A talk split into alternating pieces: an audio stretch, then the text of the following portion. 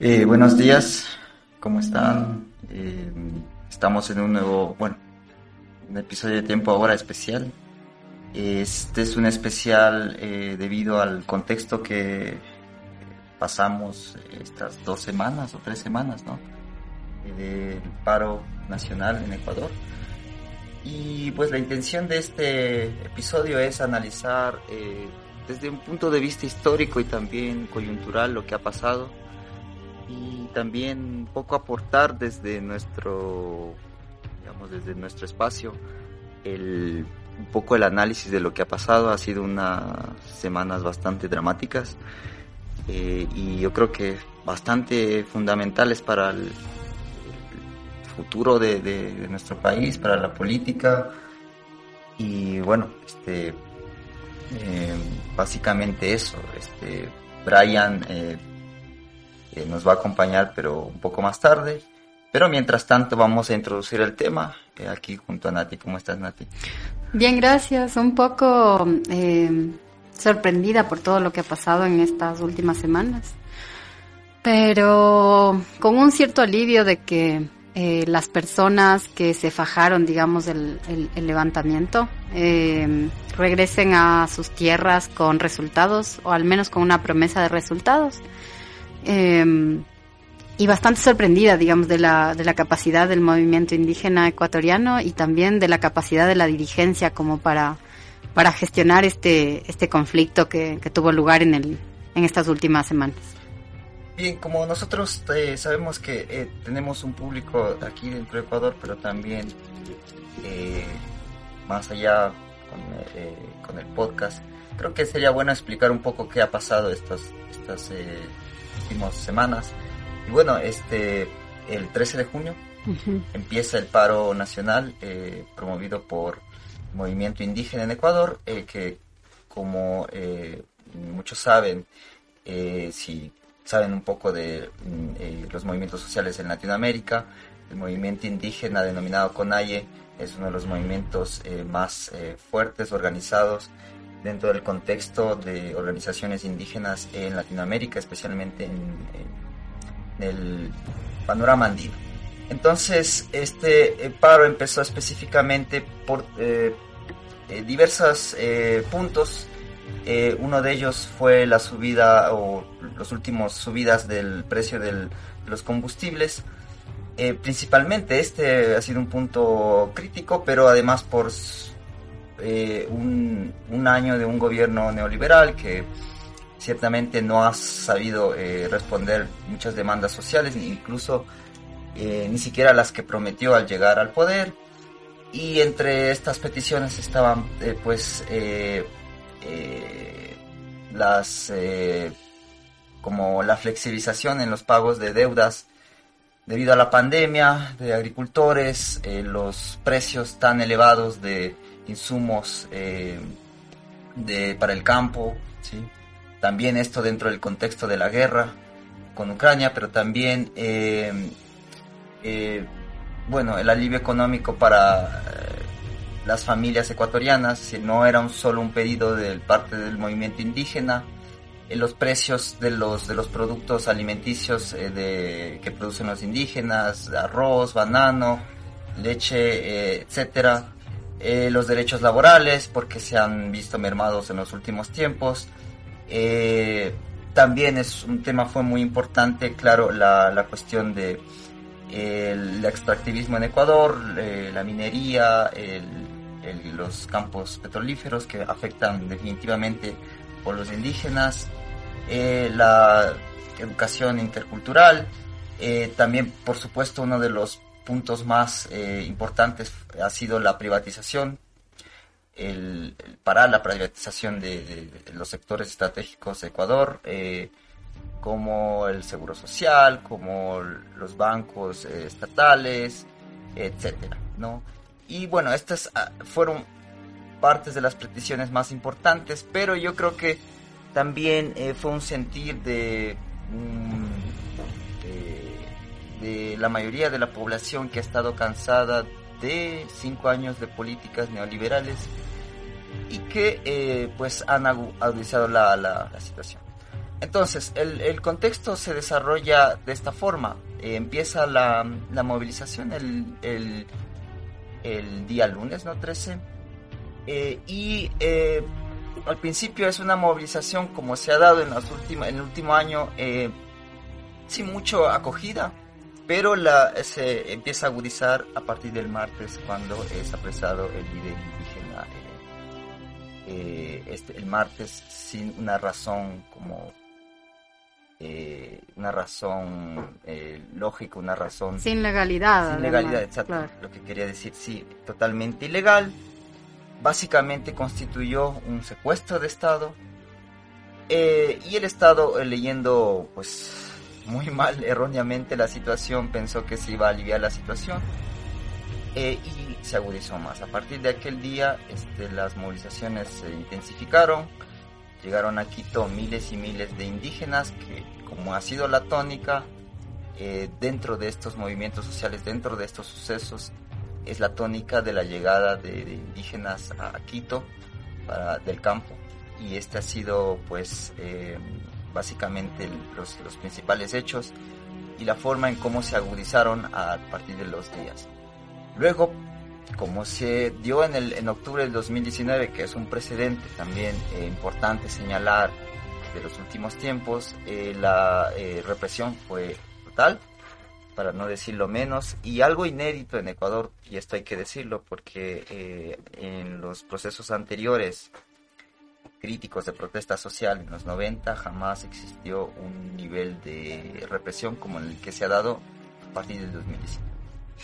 ¿Sabes qué, René? A mí me parece que sería importante como caracterizar un poco más a profundidad los actores, porque como tú has señalado, la CONAI es probablemente uno de los movimientos sociales más grandes de Latinoamérica eh, y que tiene una estructura eh, organizativa eh, que está desplegada en el territorio del, Ecuador, que tiene influencia fuerte en la Amazonía y en comunidades que son remotas, que tienen pocos accesos digamos, a servicios básicos, eh, como salud, vivienda, alimentación, eh, educación, eh, y que tiene presencia a través de sus dirigentes y de su forma organizativa en, en lugares donde no tiene presencia el Estado. Entonces, la fortaleza del movimiento indígena si bien ahora puede aparecer a la cabeza Leonidas Issa, que es un gran dirigente, que ha demostrado ser un gran dirigente, pero lo más interesante a mí me parece de él es que es un dirigente que está muy conectado con las demandas de las bases por su, digamos, su capacidad política, pero además responde a una estructura organizativa que, eh, que le exige la rendición de cuentas, que le exige la toma colectiva de decisiones eh, y que él ha sabido empatar, digamos, muy bien estas necesidades de, su, de su organización, de la CONAIE, con eh, su propia visión sobre el movimiento indígena. Entonces, y sobre el Ecuador. Entonces, eso es una cosa que me parece importante señalar. La otra cosa que me parece también importante es caracterizar a Guillermo Lazo. Entonces, Guillermo Lazo es un político ecuatoriano que va en la escena política 14 años, pero que no ha ejercido ningún otro cargo público, al menos en estos, en estos últimos 15 años, de, eh, eh, digamos, por fuera de su presidencia y que anterior a eso tuvo cargos políticos en los peores gobiernos de la historia del país. O sea que, bueno, para empezar, además es banquero de uno de los principales grupos económicos del país, del Banco de Guayaquil. Eh, tiene denuncias por eh, tener su dinero en paraísos fiscales, en a través de empresas offshore. Y, y Lazo, eh, digamos, representa un poco el, la clásica élite eh, financiera del Ecuador que, que busca la y que históricamente ha buscado y ha conseguido victorias en términos financieros y monetarios en base de las crisis económicas generalizadas, o sea, en base de la destrucción de la economía de la población. Entonces creo que ahí tenemos como que dos actores enfrentados y además habría que considerar el contexto no solamente del, de cómo inicia el paro, sino eh, qué pasó con los gobiernos anteriores. Entonces la CONAIE viene de un proceso de eh, represión, digamos que desde que se originó, desde los noventas, viene de un proceso que su principal herramienta política ha sido el levantamiento, pero que no es, no es usada de manera frecuente porque es insostenible y que se ha pronunciado en, en ciertas situaciones. Eh, los 90 fueron uno de los puntos álgidos, 2019 y 2022 ahora es otro de esos puntos, digamos, donde, donde demuestran gran potencia política, pero previo a, 2019 estuvieron bastante disminuidos y bastante golpeados por el gobierno progresista, digamos, de Rafael Correa, que es un tema igualmente interesante, ¿no? Porque vienen un poco de ese proceso y, y digamos, ahí se explica también las pugnas entre la, entre la entre las diferentes izquierdas y la incapacidad de juntar un solo proyecto común eh, debido a la represión que han sufrido también los pueblos y las nacionalidades indígenas en sus manifestaciones políticas, tanto por gobiernos de derecha como por gobiernos que se decían de izquierda, ¿no? Eh, justamente para caracterizar eso es este, este episodio, porque eh, bueno, al menos eh, desde mi parte lo que quisiera hacer es abordar desde un punto de vista histórico que aborda em, no solo nuestro presente siglo XX, sino incluso más atrás. Eh, me ha resultado paradójico en estos, en estos días em, analizar, ver, em, especialmente enfocarme en los discursos y en las formas y conceptos, cómo se utilizan desde los dos bandos, desde los dos bandos enfrentados, es decir, desde la organización indígena y desde el poder, sea este, como dijo Nati, el que sea, porque a mí me parece que a lo largo del siglo XX, en los últimos años, el, el, digamos, la organización indígena y el mismo indígena eh, no es entendido y no es incluido y no es eh, no es eh, no, no, no, no, no se da esta, esta cuestión de que pertenezca al Estado. y esto, y esto, y esto ha sido una, una constante eh, a lo largo de, los 90, en, con la, en la época progresista de Rafael Correa, incluso ahora.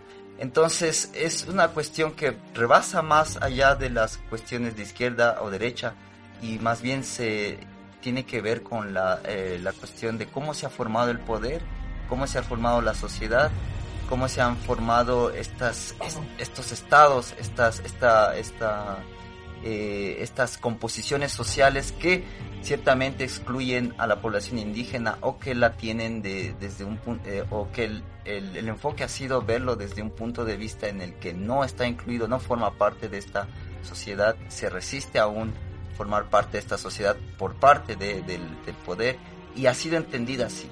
Entonces, eh, me sorprende, digamos, que los discursos y los conceptos que se utilizaban en la colonia siguen utilizándose, están plenamente presentes y no hay como una variación de, de hechos. Entonces, justamente em, vamos a pasar dos videos en donde se puede ver claramente esto. De, un lado, por ejemplo, eh, los dos videos eh, se refieren a dos recopilaciones de discursos, tanto indígenas como del poder.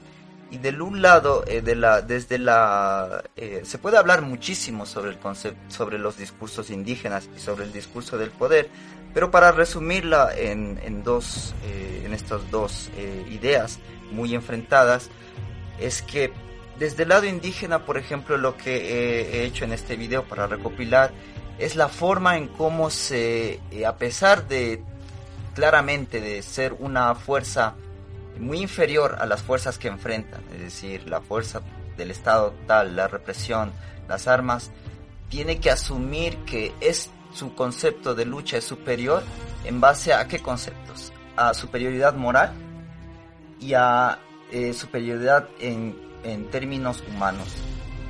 Eh, estos son los dos conceptos que han ido girando desde la colonia y lo vamos a ver en, este, en estos videos.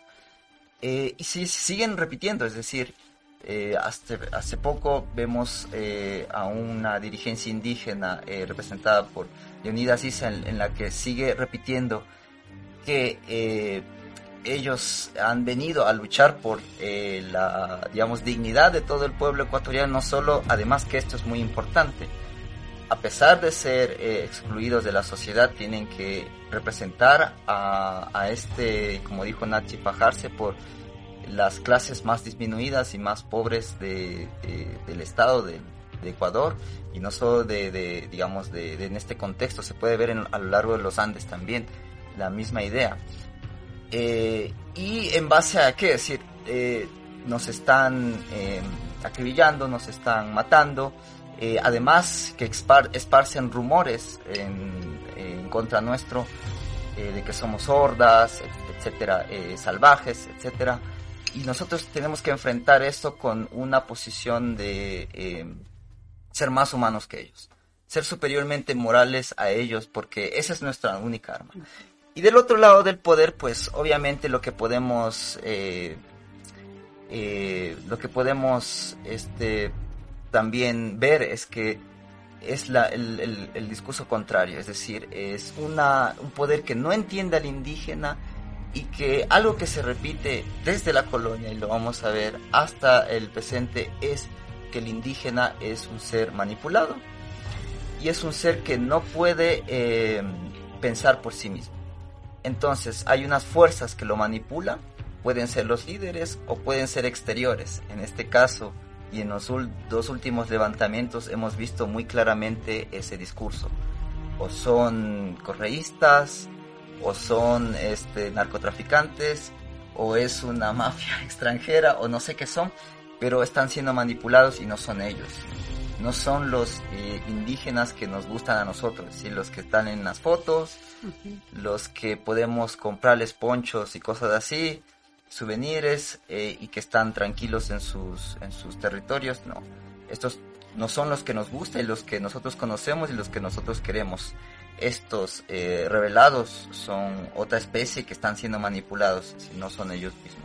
Entonces, esta, esta incomprensión por parte del poder es, interesante y es, eh, es, en ciertos sentidos, bastante loco pensar que en más de 300, 400 años no ha existido un cambio de, de paradigmas, de discursos. Sigue siendo los mismos, con otras caras, con otros tipos de, contextos, con otras armas, digamos, discursivas, con otros medios de comunicación, pero siguen siendo los mismos. Eh, solamente quiero resaltar y, polemizar un poco algunas de las cosas que dijiste, con las que estoy de acuerdo totalmente. Y es importante considerar el, asunto de que no están plenamente integrados a la sociedad los pueblos y las nacionalidades indígenas y tampoco los campesinos. Eh, porque hay un retraso estructural histórico del acceso a, sus derechos y porque son eh, fundamentales no solo para la historia de este país, sino también para, incluso en el, en el lenguaje del dominador, incluso para la economía de este país, ¿no? Y ahí creo que podemos hablar de lo que se conoce como el racismo estructural. Entonces, como tú señalas, no importa si sea el gobierno de izquierda o de derecha, porque siempre habrán justificaciones para no incluirles. Entonces está el tema de superioridad moral y humana. Lo que quería agregar es como que el poder siempre reconoce que son importantes.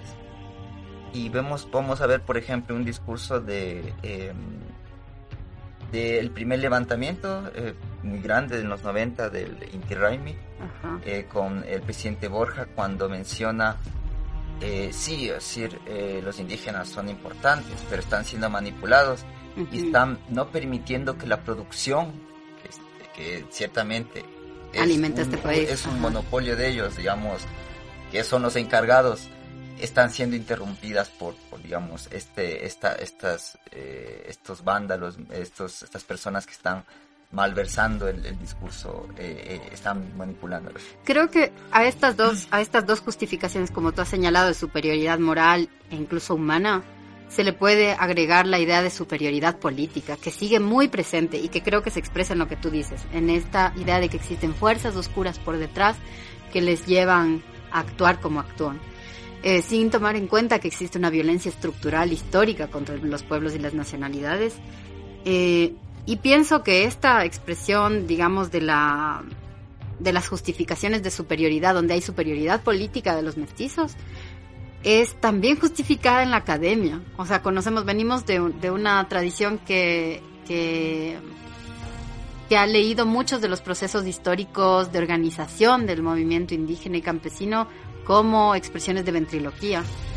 Eh,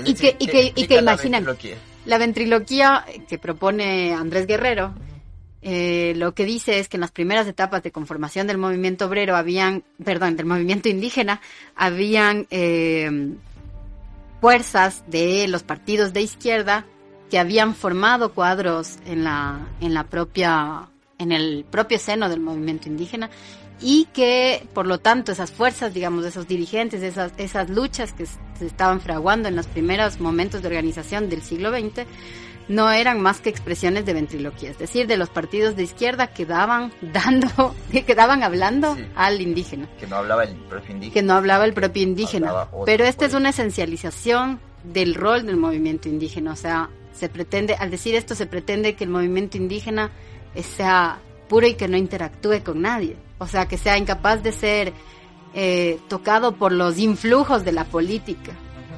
Eh, y que creo que ahora se repite desde la gente que tiene la menor reflexión, la menor capacidad de reflexión sobre la política hasta el político mestizo más formado en, en, la, en la derecha y en la izquierda, que, que, es lo que tú señalas, están manipulados. Ahora lo que se ha escuchado mucho en el, en el contexto de este paro es el tema de que han sido manipulados, que son títeres, medios de comunicación como la Postas dicen o sea, quieren inflar la imagen de Isa para decir que es un ególatra y que le está llevando por sus propios intereses. Y uno ve las 10 demandas y uno dice, ok, o sea, Isa es campesino, con seguridad le benefician algunas de esas cosas, pero todas esas cosas no son personales, o sea, son beneficios para todo el pueblo ecuatoriano. Sí, sí, y bueno, solo simplemente aclarar una cosa es que Andrés Guerrero habla de la ventriloquía hasta los 90, lo cual, digamos, eh, eh, yo personalmente no estoy de acuerdo y muchos tampoco. Bueno, acaba de llegar Brian. Bienvenido, Brian. Creo que no. Así, sí, un poco más acá, Brian. Ya. Y bueno, este. Bueno, entonces eh, vamos a continuar con estos, a pasar estos videos y después a reflexionar un poco más sobre esto.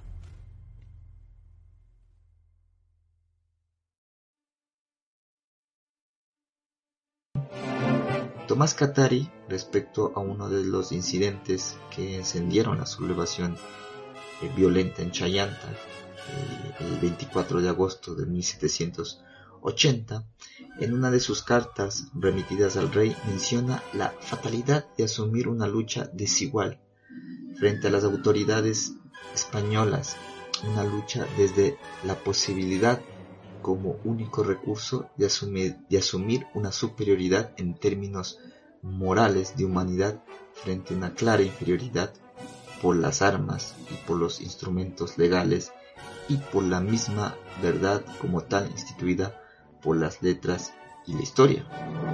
Y Tomás Catari dice en esta carta, los indios han restituido todos los despojos de los soldados iban entregando con gran rendimiento los reales tributos a su cura y más pensiones con que nacieron a vuestra soberana real clemencia, lo que prueba más humanidad en los indios que en los españoles, pues los indios no profanaron el lugar sagrado, pero sí los españoles. La lucha no es por ni tampoco por grosero, ni tampoco por rebelde, por cháchara, ni tampoco, compañeros, por agresión.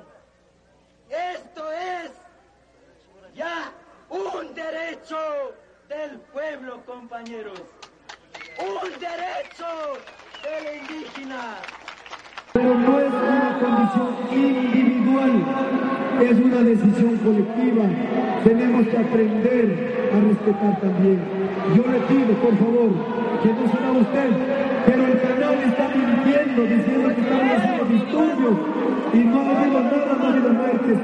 Usted, sí, ya le voy. Usted quiero que usted, como persona, como ser humano, como hermano ecuatoriano, simplemente diga la verdad, aunque los medios, los dueños, tengan otras condiciones políticas o económicas.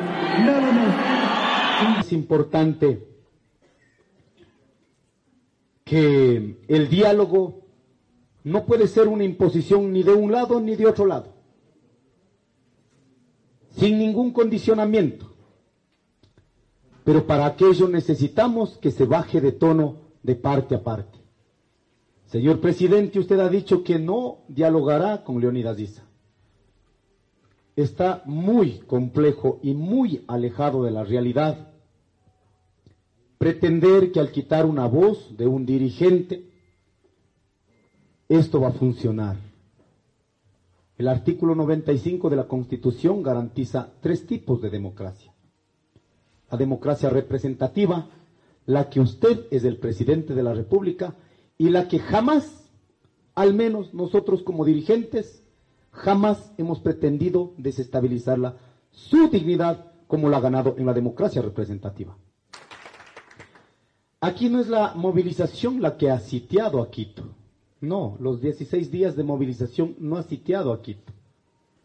Lo que ha sitiado a los ecuatorianos es la pobreza, es la delincuencia, es el narcotráfico.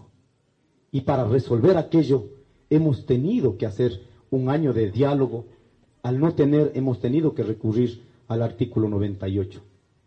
Pero en esta medida yo creo que los esfuerzos que debemos poner todos y todas debe ser en ese norte, para desterrar lo que ha sitiado a nuestra sociedad ecuatoriana. De nuestra parte lo estamos haciendo, absolutamente lo estamos haciendo.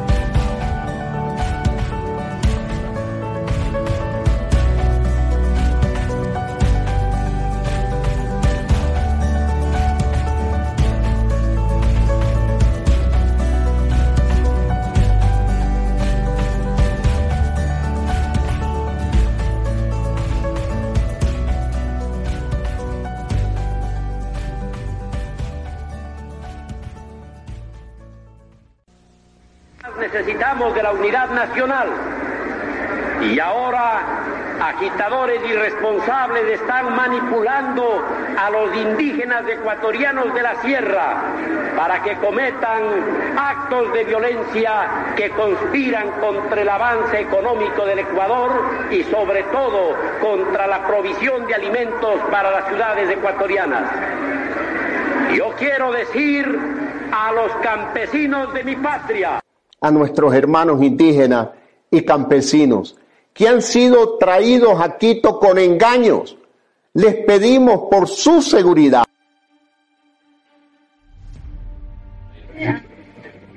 Bien, volvemos. Entonces, bienvenido Brian, ¿cómo estás? ¿Cómo has Eh. pasado este paro? Parado. Em, no sabría qué, qué otra manera de decir. Eh, pero no sé, René, si es que puedes situar a, digámoslo, qué punto es el cual nos tocaría introducir. Tal vez comentan los videos. Sí, sí, claro, eh. Sí, em, bien. Y ya, ya hablé un poco de los videos, pero bueno, en el, en el, en un video eh, eh, hablamos, como, como dije, estos dos discursos, discurso indígena y discurso del, del, del poder. Y em, en, el, en el lado, digamos, de- del indígena, lo que quería, de, se puede poner ejemplos múltiples, muchísimos, pero lo que quería eh, mostrar, por ejemplo, al- los tópicos que había eh, introducido, que es eh, siempre este discurso de superioridad moral, superioridad en términos eh, humanos eh, y, como decía Mati también, en superioridad política, es el nivel organizativo, ha sido un discurso que siempre ha recorrido la historia de los levantamientos indígenas. Y aquí veíamos tres ejemplos, uno de Tomás Catari del gran levantamiento de los Andes entre 1780 y 1781 eh, que forma parte de los levantamientos que más se han conocido de, eh, eh, por Tupac Amaru, pero que forma parte de este, de este, de este, digamos, de estos sucesos que se han denominado en algunos, eh, por algunos historiadores como el, eh, digamos, los grandes levantamientos eh, andinos del siglo XVIII, que hubo mu- muchísimos en el siglo XVIII y antes también, pero estos fueron como muy, muy grandes a niveles regionales, políticos y con un nivel de, de violencia también eh, enorme. Entonces, en este discurso lo que hace Tomás Catari es que lo que pasa es que el levantamiento se produce en un pueblo en el que justamente eh, en este pueblo era de donde partían los, los mitayos eh, a la mitad, a, las minas, básicamente, eh, en Potosí. Este, este, este pueblo donde partían era bastante cerca de Potosí, algunos, no muchos kilómetros, pero este pueblo era muy representativo, que se llama Pocuata, que hasta ahora existe, en donde se reunían eh, todos los eh, indígenas que llegaban de diversos sectores del, Alto Perú. Había una ceremonia que de hecho hasta ahora se, hace y muchos no saben por qué es la ceremonia, porque es esta, esta, este festejo, es justamente porque se reunía a todos los indígenas, existía una especie de festejo pagado por, por el Estado español, por la, por la administración y luego se enviaban a los indígenas había entre algarabía y tristeza, porque obviamente muchos no regresaban, regresaban muy enfermos, etc.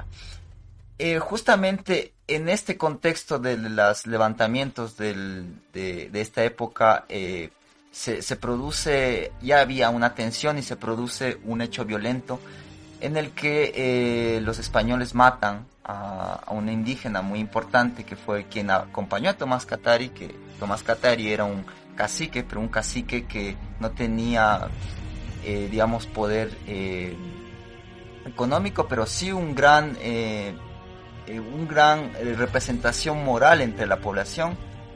debido a su, a su forma de llevar la política, digamos, siempre era como en base a las leyes, incluso, digamos, leyes coloniales. y matan al compañero de, Tomás Catari que lo acompañó a un viaje a pie hasta Buenos Aires de más de 3.000 kilómetros. Ustedes pueden imaginarse. Y eh, matan a él, lo matan y entonces existe un levantamiento que hace que eh, los soldados y la población española se refugien en una iglesia.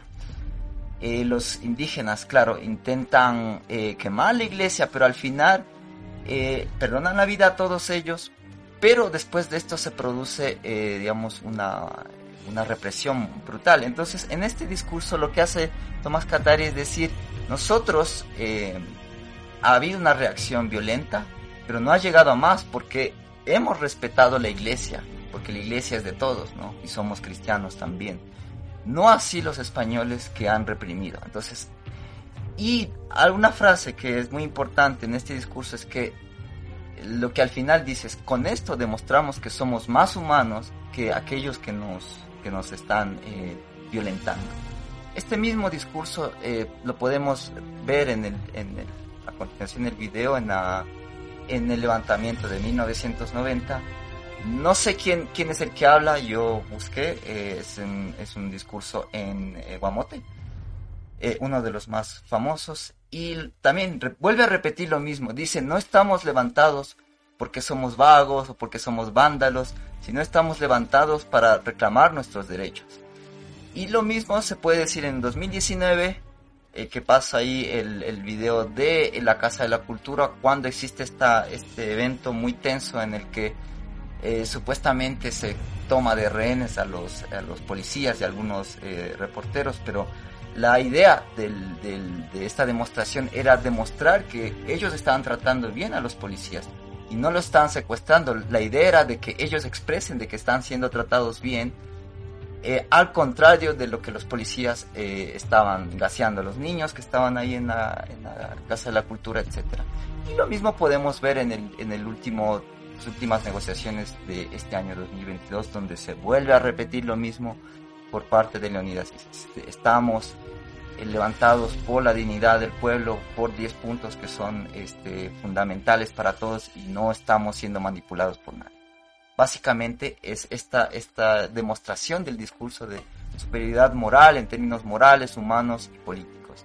Y del lado contrario del, del, otro video que pasaba era la repetición del mismo discurso de, la manipulación, es decir, que los indígenas están siendo manipulados, etcétera, y podemos ver aquí el testimonio de el mismo contexto de los levantamientos indígenas del siglo XVIII, en el mismo sentido. Una carta del- de parte del, virrey en el que se da un perdón general a los levantados para, para terminar la- este, esta guerra, pero, pero al mismo tiempo se dice que eh, los indígenas están, eh, por su naturaleza salvaje, este, por su naturaleza eh, inocente, naturaleza de que no saben distinguir entre el bien y el mal, han sido manipulados. Eh, otro, el discurso que est- este está en el, en el libro de Antes Guerrero y que está en su introducción y que es bastante representativo porque él justamente hace eso, la comparación entre un bisabuelo de, de Borja, del presidente Borja, eh, repitiendo un mismo discurso que él mismo, Borja, repetiría o volvía a utilizar los mismos tópicos en los 90. Igual, lo mismo, como vimos en el video, de que los eh, indígenas están siendo manipulados y que eh, están obstaculizando el progreso del país, etcétera, etcétera. Y lo mismo podemos ver también en el último discurso, o una de las últimas cadenas de Lazo, en el que volvía a repetir lo mismo. Que no, no es su naturaleza, su naturaleza es ser trabajador, etcétera, sino que están siendo manipulados y traídos aquí. Entonces, ese es el contexto de, estos, eh, de lo que hemos eh, señalado. Ahora, no sé, Brian, ¿qué, qué- qué quisieras agregar? Ok, es un recorrido bastante extenso porque estamos hablando de por lo, por lo bajito unos 300 años. A ver, vamos con, con algunas cuestiones eh, casi desde cero. Primera cuestión, partir de, de una cosa que puede parecer una obviedad, pero que hay que tomarla en consideración cada tanto es el hecho de que el indio solo existe a partir de la conquista española. Todas aquellas poblaciones y aquellos sujetos que habitaban el continente americano antes de la llegada de los europeos no se reconocían a sí mismos como indios y se pensaban a sí mismos en relaciones distintas con las otras poblaciones eh, del resto del continente. Es decir, no había una idea de que somos todos pertenecemos a un mismo grupo común que es el que habita ese continente. Esa categoría solo se instaura en el territorio americano a partir de la conquista. Y no es solo a través del lenguaje que se instaura esa categoría, se instaura de otras maneras. Y quizás una de las más curiosas, algo que leí el, el año anterior, que es de un autor que se llama Daniel Nemser, que es el indio también se crea a través del espacio, se crea espacialmente. Es decir, eh, la legislación española estableció esta distinción entre la República de Españoles y la República de Indios. Pero esta separación no es solamente legal, sino que es una separación espacial. Es decir, hablar del indio y pensar el indio solo es posible a través de esta disgregación espacial. Es decir, por un lado los pueblos que son de españoles y por otro lado aquellas poblaciones, aquellos sujetos y poblaciones indígenas que antes tenían formas de, de habitar el espacio totalmente distintas, como las que describe John Murra eh, para el espacio peruano o eh, es Murra y en el caso de, de Quito es fue el nombre bueno no importa que es la microverticalidad. Entonces destruyen esas formas de habitar espacialmente y concentran a esas poblaciones en espacios que son los los pueblos de indios. Es decir de esa manera se va creando el indio no solamente a través del del lenguaje o de los discursos, sino también a través de otras prácticas, como en este caso es la práctica espacial. Entonces tenemos que a partir de allí se empieza a hablar del indio como una sola cosa, una cosa que en realidad, insisto, no existía antes de la, de la conquista española.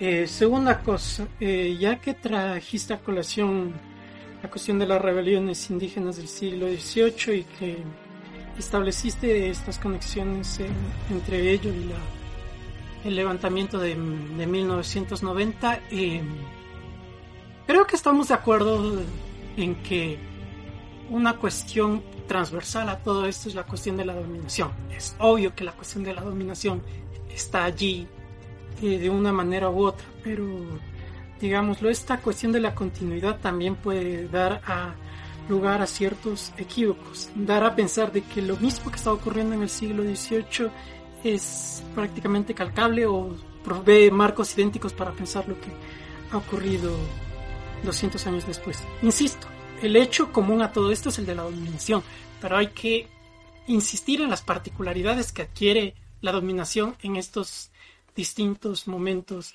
históricos y las respuestas eh, que se desarrollan para frente a esta, esta dominación. En el caso del siglo XVIII, por un lado, tenemos eh, que es una cultura política que está permeada por, eh, bueno, por lo que se generó en el siglo XVII, digamos lo etos barroco, para no, para no complicarnos demasiado. Y es, eh, por decirlo de alguna manera, en buena parte las rebeliones indígenas del siglo XVIII son una reacción, y bueno, este es un lugar común igualmente en la historiografía del siglo XVIII, las, rebeliones indígenas del siglo XVIII son una respuesta a las reformas borbónicas. Y las reformas borbónicas, esto es, algo que hay que hay que profundizar un poco más y yo tampoco tengo demasiada respuesta sobre el asunto. Hay que pensarlas en términos de lo que Foucault llamaba la, la gubernamentalidad, es decir, la administración. Y cuando cuando empiezan a surgir nuevos mecanismos de poder que no se basan solamente en el poder del soberano, es decir, el que administra justicia y decide sobre la vida y la muerte. Aquí es cuando empiezan a surgir nuevas formas de poder que operan de, nuevas maneras distintas. Eh, y bueno, en buena parte esto tiene que ver justamente con uno de esos dispositivos eh, de gobierno que son las, eh, los censos, es decir, contar poblaciones, contar poblaciones para poder extraer recursos más eficientemente de esas poblaciones. Y bueno, eh, las rebeliones indígenas del siglo XVIII, como he dicho, en buena parte surgen en torno a eso. Eh, última cosa, porque me voy a dispersar un poco más es que sigo eh, yendo por esto. La cuestión de la, de la ventriloquía, aquí hay que anudar, hay que, hay que vincular algunas cosas que ya señala que la cuestión de la ventriloquía, que Nati ya la, la trató en parte, ahora hay que vincularla con la, con la cuestión de la administración de, poblaciones. El concepto de administración de poblaciones es un concepto que, que proviene también de Andrés Guerrero, al igual que, que, el concepto de la ventriloquía. Y aquí hay algo que de nuevo es importante insistirlo. Andrés Guerrero eh, proviene de una formación intelectual vinculada a Francia, entonces él está bastante familiarizado justamente con, el Foucault que habla de seguridad, territorio y población, que es el Foucault que habla acerca del, gobierno y que es a través de este concepto de gobierno que Guerrero elabora su propio concepto de administración de, poblaciones. Em, y bueno, también a partir del concepto de, de Agamben de la, de la nuda vida y del estado de excepción. Otra cuestión. Eh, lo que tenemos aquí es que nos toca insistir, eh, bueno, René ya ha mencionado, digámoslo, la, la etapa final del, del, periodo colonial, que es la que está marcada justamente por las reformas borbónicas y que es como, vuelvo a repetirlo, en el cual se empiezan a introducir nuevas técnicas de poder, es decir, nuevas maneras de, de lidiar y de establecer dominio sobre, sobre las poblaciones indígenas. Eh, y esto hay que verlo mucho, mucho más claro en el, en el periodo republicano.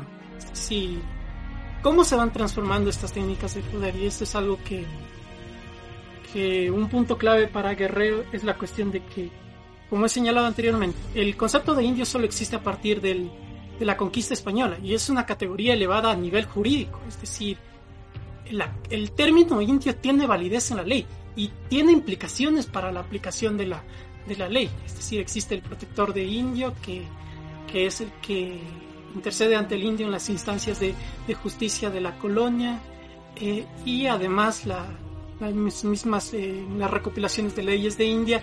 En la administración de la ley establece ciertas particularidades para la población indígena. Es decir el indígena no solamente existe como una realidad dada sino que es una realidad que tiene implicaciones en la ley. Y esto se arrastra durante buena parte de la república. Eh, y se arrastra como a través de la contribución de indios, que era uno de los mecanismos eh, en los cuales tenía más fuerza la categoría de, indio. Es decir, ¿para qué servía la categoría de indio? Servía para extraer recursos, porque a los indios se les cobraba el tributo. Pero lo que ocurre es que en la década de 1850 se elimina la contribución indígena. Y con eso, en el ámbito de la ley, el indio deja de existir. Es decir, ya no tiene... Y tampoco era ciudadano, ¿no? Pero de- se entendería que luego se incluye como parte de la población. Se entendería que sí, pero de nuevo. Y hay que entender todos los otros mecanismos de poder que van operando. Es decir, ya la categoría de indio eh, como categoría legal para el dominio, es decir, para extraer recursos a través de la, de la contribución, ya no existe. Pero se van desarrollando otras maneras de dominio. Y eso es lo que hay que... Puedes explorar esas maneras de dominio. Ya. Eh, para empezar, lo que toca hacer es... eh, aquí hay que remitirse al concepto de nuevo de la... de la ventriloquía eh, y de la imagen ventríloco. Aquí es donde entra validez, porque aquí hablamos de un nuevo momento. Segunda mitad del siglo XIX. El indio desaparece de las leyes. Ya no hay indio en las leyes y en teoría esto abriría un camino para la igualdad, que como tú lo has señalado, debería haber sido así, pero no fue así, evidentemente. Entonces, aquí la pregunta es cómo se desarrollan nuevos mecanismos que garanticen el dominio ahora que ese dominio ya no está garantizado por las leyes.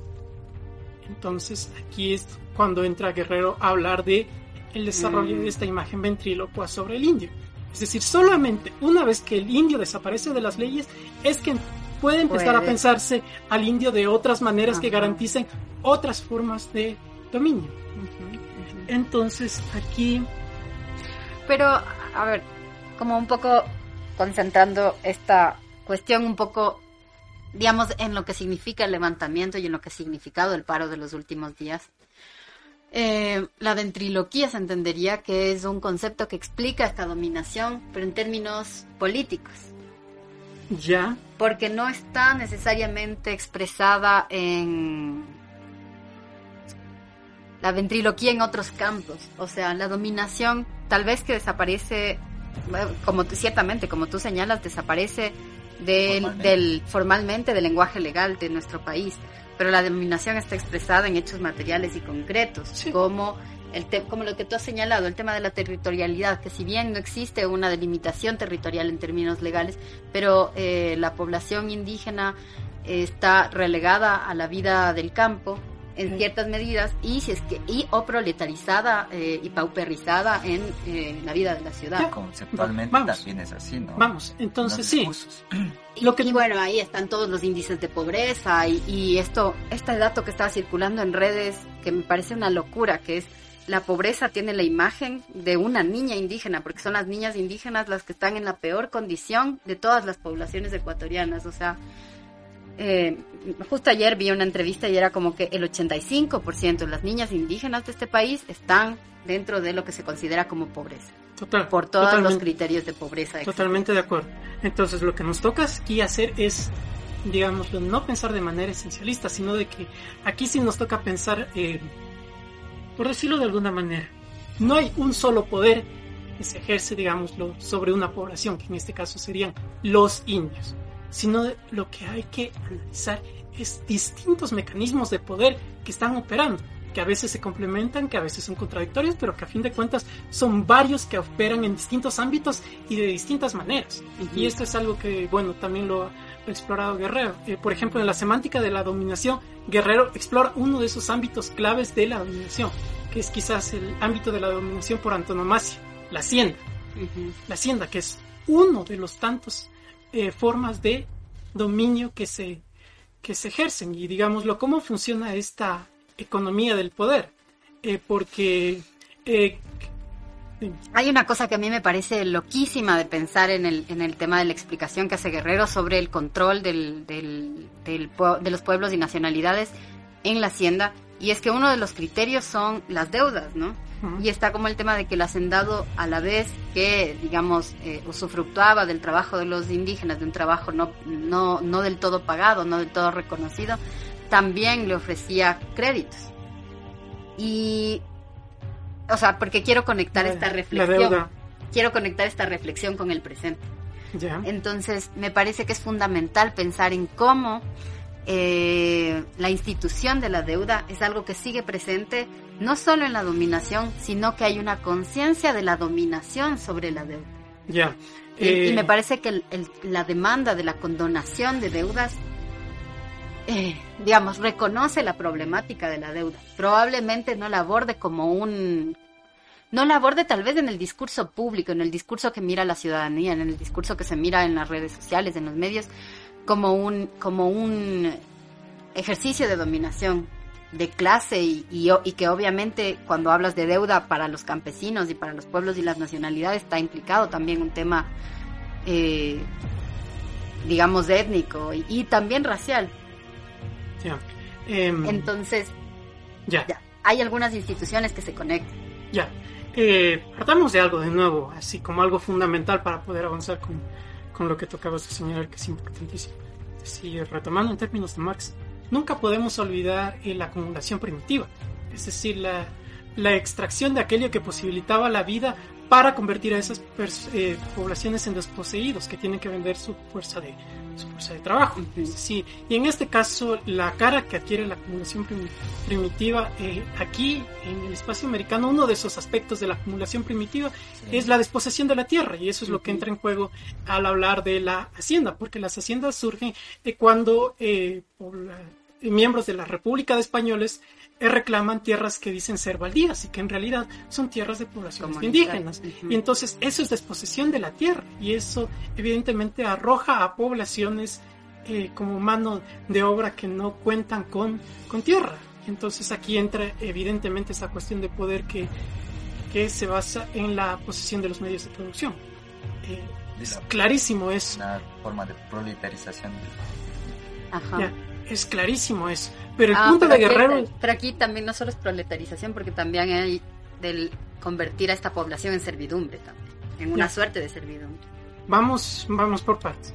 Ese aspecto es incuestionabilísimo y es, digámoslo, una de las cuestiones más centrales, digámoslo, de los estudios eh, que surgieron en los años 60 y 70 aquí en Ecuador y en América Latina, justamente con la reforma agraria, la, la preocupación por la cuestión de la tierra y los estudios desde una perspectiva histórica sobre la cuestión de la tierra. Era como el enfoque eh, que predominaba en, a- en aquella época. Pero aquí entra lo que dice Guerrero, que es, digámoslo, más bien un matiz a esto que acabamos de señalar. Es decir, la cuestión del, del poder, de lo económico y de la deuda existe, está ahí. Pero no es todo lo que opera, es decir, no es toda la dinámica de poder que, que entra en juego. Y ese es de hecho el punto de Guerrero, porque aquí critica él lo que llama una interpretación liberal de la hacienda, porque él dice que justamente los liberales para poder criticar, para poder eliminar la, pre- la presión por deudas que se produce en 1917, se elimina esto, lo que él dice es que los liberales elaboraron un discurso, y aquí entra de nuevo lo de la imagen del indio, un discurso en el cual dicen de que el indio eh, ha sido sometido eh, por el mecanismo de la deuda y al mecanismo de la deuda, es decir, el, el hacendado les da un adelanto y los indios después no pueden pagar ese adelanto y entonces quedan atados como eh, mano de obra en la hacienda y nunca van a poder pagar esa deuda. Y si es que quieren escapar o no tienen cómo, viene la presión. Esa es la interpretación de los liberales y es la interpretación que esgrime para poder eliminar la presión por, por deudas en 1917. Pero Guerrero dice, esto no es todo lo que estaba sucediendo. Había más dinámicas de poder entrando en juego. Y eso es lo que él dice. Es decir, ¿cómo era posible que eh, un grupo reducido, es decir, el hacendado y el mayordomo, eh, garantizasen eh, que varias, gran cantidad de personas en un espacio tan amplio se mantuviesen allí? Pero man. ahí también entran muchas cuestiones eh, de dominación ya no de tipo económico justamente, sino cultural. Eh, Sí, y, y- pero que están muy mezcladas, digamos, con la dominación material. sí, sí, O Sí. sea, y que se expresan también de manera Por eso digo, son dinámicas de poder y por eso hay que analiz- analizar eh, estas diferentes formas de dinámicas de poder. Tú has señalado una de las más claras y una de las que más peso tiene, como tú has dicho, la cuestión de la deuda y la cuestión de poseer los medios de producción. Es clarísimo eso. También entran estas otras dinámicas del poder que son menos evidentes, como la, la que acabábamos de señalar. Y Creo que, aquí- podemos, creo que podemos nombrar las algunas. culturales, las Está religiosas. el tema de religión, diezmos. está el tema del idioma, está el tema de los nombres, está el tema del control, del registro de la, de la natalidad, por ejemplo. los libros de Hacienda. Los libros de Hacienda, eh, por eso Guerrero es como el dispositivo clave que utiliza Guerrero para poder hablar de la dominación de las, las haciendas. Son los, los libros de Reyes, que es el nombre que recibían esto. Es decir, no sé. Está el tema de la educación. O sea, creo que en el idioma, por ejemplo, eh, o sea, obviamente uno se puede imaginar lo difícil que debe ser convivir con una sociedad que, que menosprecia tu cultura y tu idioma, pero tener que aprender, además, en, en, en ese contexto y que los niños sean, digamos, forzados, digamos, a asistir a escuelas de las que no entendían nada y de que poco se buscaba que entiendan, donde además la tradición educativa era muy violenta. Yo creo que es una historia como interesante. Está el tema del, de la vestimenta, está el tema del cabello, algo que me parece muy loco y que sucedió desde los noventas, el tema de los nombres, cómo las eh, personas de pueblos y nacionalidades que se organizaron en los noventas tomaron las decisiones de cambiarse los nombres, de nombres, digamos, mestizos en castellano, hacia nombres en, en idiomas, en idiomas de los pueblos y las nacionalidades. Me parece es un tema. Em, sí, No sé, no sé qué otros mecanismos están. ¿Y qué mecanismos podemos pensar en el presente? ya. Ahora sí, volviendo a la cuestión del concepto de, de administración de, de poblaciones. Em, uf. La historia de la hacienda, como te, digo, empieza en el, a finales del empieza en el siglo XVIII como- y recorre la vida republicana. Es decir, este dominio de hacienda hay que pensarlo más en clave republicana que, en clave colonial. La cuestión de las lenguas es algo muy del siglo XIX. Es decir, siempre estuvo presente la cuestión de las lenguas, por la misma cuestión de la evangelización. Es decir, que había un debate de cuál era la mejor manera de evangelizar. Si es que había que evangelizarlos en castellano, si es que había que igualarlos a todos con el quichua, o sea, la lengua de linga, como se le decía. Si es que todos debían aprender el quichua y que se debía hacer como una manera de lengua franca a través de la cual operase la, la evangelización. O en casos más particulares, eh, digámoslo, desarrollar esta evangelización a través de los lenguajes particulares de cada uno de, las- de los pueblos, poblaciones indígenas. Eh, entonces, bueno, la cuestión del, el lenguaje ha estado ahí y por eso el lenguaje también es así como un índice para pensar en la cuestión del gobierno, de la administración de poblaciones. Por eso también hay que pensar en la iglesia siempre también al, al pensar en esta cuestión de la administración de las poblaciones.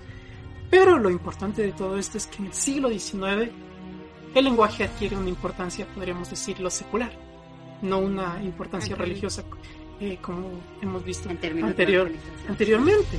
Y aquí es una cuestión complicada.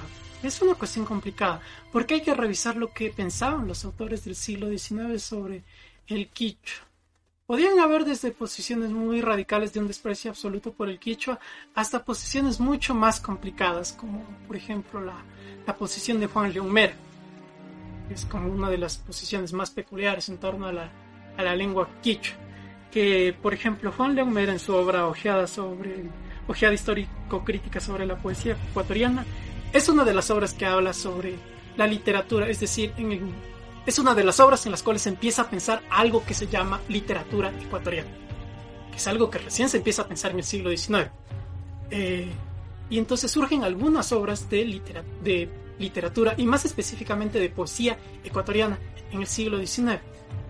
Y casi todas estas obras de poesía ecuatoriana sobre el siglo XIX eh, se van de cabeza a la colonia. Empiezan a pensarlo todo a partir en clave de la, de la colonia. Y con esto es obvio que están pensando siempre solamente en la literatura en castellano y que eso es la literatura ecuatoriana. Es decir, por, por letrados que escriben en castellano.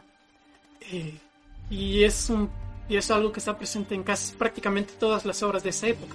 Y por eso el caso de Mera es una peculiaridad, porque él empieza su obra hablando sobre la poesía quichua, es decir, de alguna manera incorpora la poesía quichua como parte de algo que se llama poesía ecuatoriana y le reconoce méritos a la poesía quichua, reconociendo, hablando de su dulzura y de, digámoslo, del encanto que tiene y su musicalidad y valiéndose de la autoridad del, Inca Garcilaso, de- del historiador William Prescott para, hablar del, del quichua.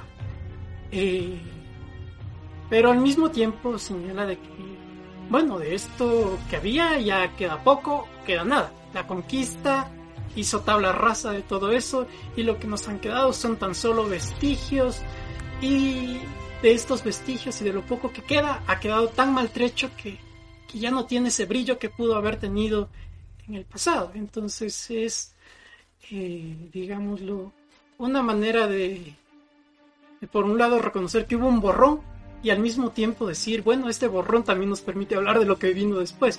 Es decir, eh, vamos a incorporar estas cosas del pasado que nos permiten construir un sentido de todo, de un todo ecuatoriano, en este caso de un todo llamado poesía ecuatoriana, pero al mismo tiempo mencionamos esto y que nos permite dar paso para hablar de, digamos, de lo que es el meollo del asunto, que es la poesía en castellano.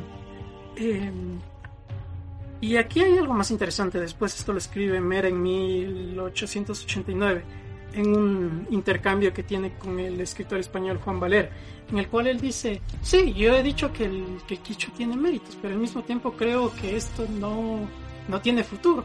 Es decir, en, en un, es así en un, en un, fragmento de lo que escribe Juan Valera, dice, eh, dentro de 100 años ya no habrán hijos del sol. Eh, Sí, entonces es, digámoslo. Qué reflexión tan cruda, me parece.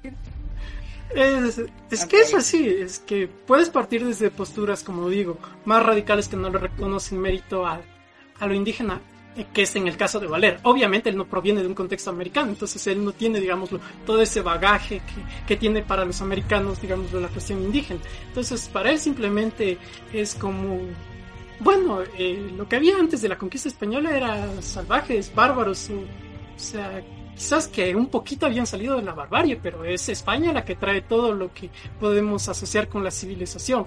Es decir, es España la que trae la religión, la que trae la lengua, la que trae las costumbres, y, y los indígenas no han aportado nada. O sea, esa es la postura cruda y pura de, de Juan Valer. Insisto, que no tiene todo este bagaje y todas esas complicaciones que tiene la, la tradición intelectual latinoamericana. Y es Mera el que le, le arrebate todo eso. Por un lado, reconociendo mérito a las poblaciones indígenas, digámoslo, prehispánicas, y en estas cosas también el mérito del quichua. Pero en última instancia dice, bueno, pero igual no le veo futuro a esto, entonces. Ok, Oye, vamos, vamos cerrando. Sí, y creo que sería bueno como volver un poco al tema central de este capítulo, y si bien hemos explorado como los orígenes de toda esta dominación, yo creo que es fundamental tener esta perspectiva histórica. Eh, Yo creo que hay que reflexionar que... En realidad nos haría falta otro capítulo como para analizar sí, sí. el proceso del paro. No, de hecho, sí de hecho está... Ajá. Pero digo, ¿qué piensan ustedes de qué pasará? Ah, ¿quieres una, una ucrania? No, no, no, no, algo rapidito sobre la, su reflexión de, sobre esto y que... Solo... A, a ver, estamos... En caliente, así, bien cruda. Sin cocinar. Sin cocinar. a ver, Creo que aquí hay algunos actores que son importantes. Creo que Carrillo es importante más que el mismo Lazo en el término de las, de las negociaciones.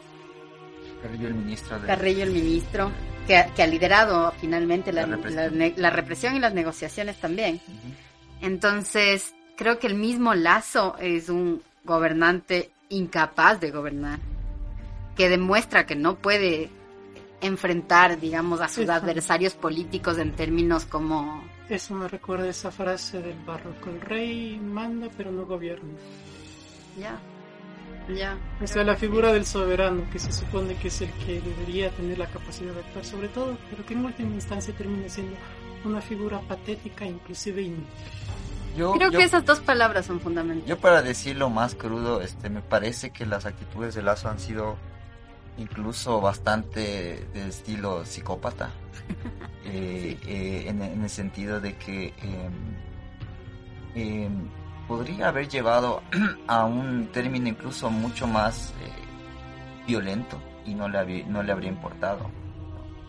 Y, em, y en este noción de que no no tiene un liderazgo, ni siquiera se presentó a las, eh, a las negociaciones, eh, las personas que le asesoran eh, ciertamente eh, han sido las que han manejado el discurso, hasta Carrillo con su discurso mucho más, mucho más violento y, de, y de sus ministros, ministro de, de, de Exterior incluso, con, con argumentos bastante torpes y con una total incomprensión del, de la realidad, tanto de organizativa como del desarrollo, entonces cometiendo tantas torpezas como la de detención de, Isa, me parece que avivó totalmente el,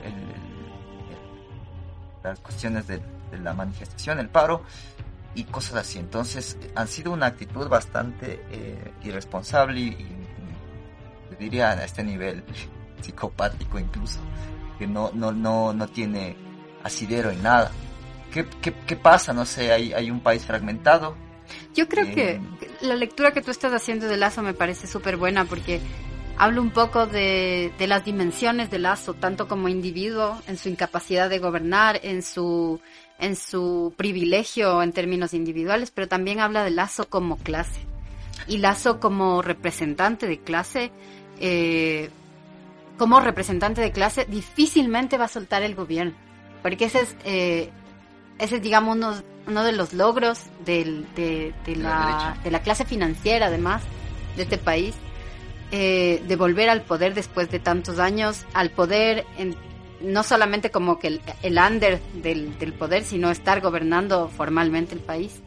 Y creo que eso por un lado. Y por otro lado, como clase, también demuestra que esa clase, que esos representantes de clase no tienen proyecto de país, o sea, no tienen proyecto de nación y no son capaces de pensar más allá de sus únicos intereses. Vemos que el Estado está destruido, es incapaz de atender las necesidades sociales, es incapaz de atender salud, educación está en malas condiciones, eh, seguridad no se hable. Entonces, incluso. Infraestructura, el tema de cedulación que estábamos conversando hace un rato, el tema de pasaportes, el tema de licencias, o sea, es tan incapaz que no puede operar en esos niveles. Y aquí hay dos lecturas, o sea, puede ser tan incapaz como para no operar, pero también esa incapacidad sirve para un, para un proyecto de destrucción del país, o sea, sirve para un proyecto en el que una vez más se destruya todo y ellos se apropien de lo que la gente pierde. Pero yo creo que, bueno, después de tanto pesimismo, creo que también hay cosas positivas Sí, ahora la campo parte de la organización positiva. social. Al menos nos quedan algunas imágenes que nos, digamos, nos, se grabarán en la retina, creo. A mí me queda la imagen de los indígenas ingresando a Quito con gran apoyo y lo mismo saliendo y reconociéndose como un eh, sector de la población cansado y que además tiene la capacidad de organizarse, tiene la capacidad de ser empático más, más allá de todos estos discursos que ha habido y más allá de la de- desorganización y más allá de la desunión de, de- fuerzas sociales que ha habido en los últimos tiempos. Eh, yo creo que eso es digno de, de rescatar y de resaltar. Sí, sí, sí. Como tú dices, creo que hay una parte positiva y creo que esa parte positiva es precisamente la dirigencia y las bases del movimiento indígena que tal vez en términos de política anterior a este periodo uno pensaba que se seguía marcando la política muy en términos de correísmo y anticorreísmo eh, y esta expresión de la política a uno le da esperanzas en, en- en la posibilidad de que haya algo más allá de un proyecto de destrucción del país y un proyecto de modernización a la brava. Como que podría haber algo más, como que podría haber un camino para algo diferente. Ah, unos anuncios parroquiales. Creo que un anuncio parroquial es eh, un agradecimiento que tenemos con Hoja de Ruta, que nos han regalado una serie de sus cuadernos culturales. Están cuentos de José de la Cuadra, eh, de Onetti, de Cortázar, de Ciro Alegría, de Borges, eh, y que son para todas las personas, para todos los seguidores de Hoja de Ruta que quieran acercarse a la sede de la radio eh, y que pueden conseguirlos de manera gratuita. Sí, muchas gracias de parte de, Tiempo Ahora. Y bueno, eh, creo que también tendremos otro programa para seguir analizando. Creo que el tema es bastante interesante. Muchas gracias por escucharnos y hasta la próxima. Hasta luego.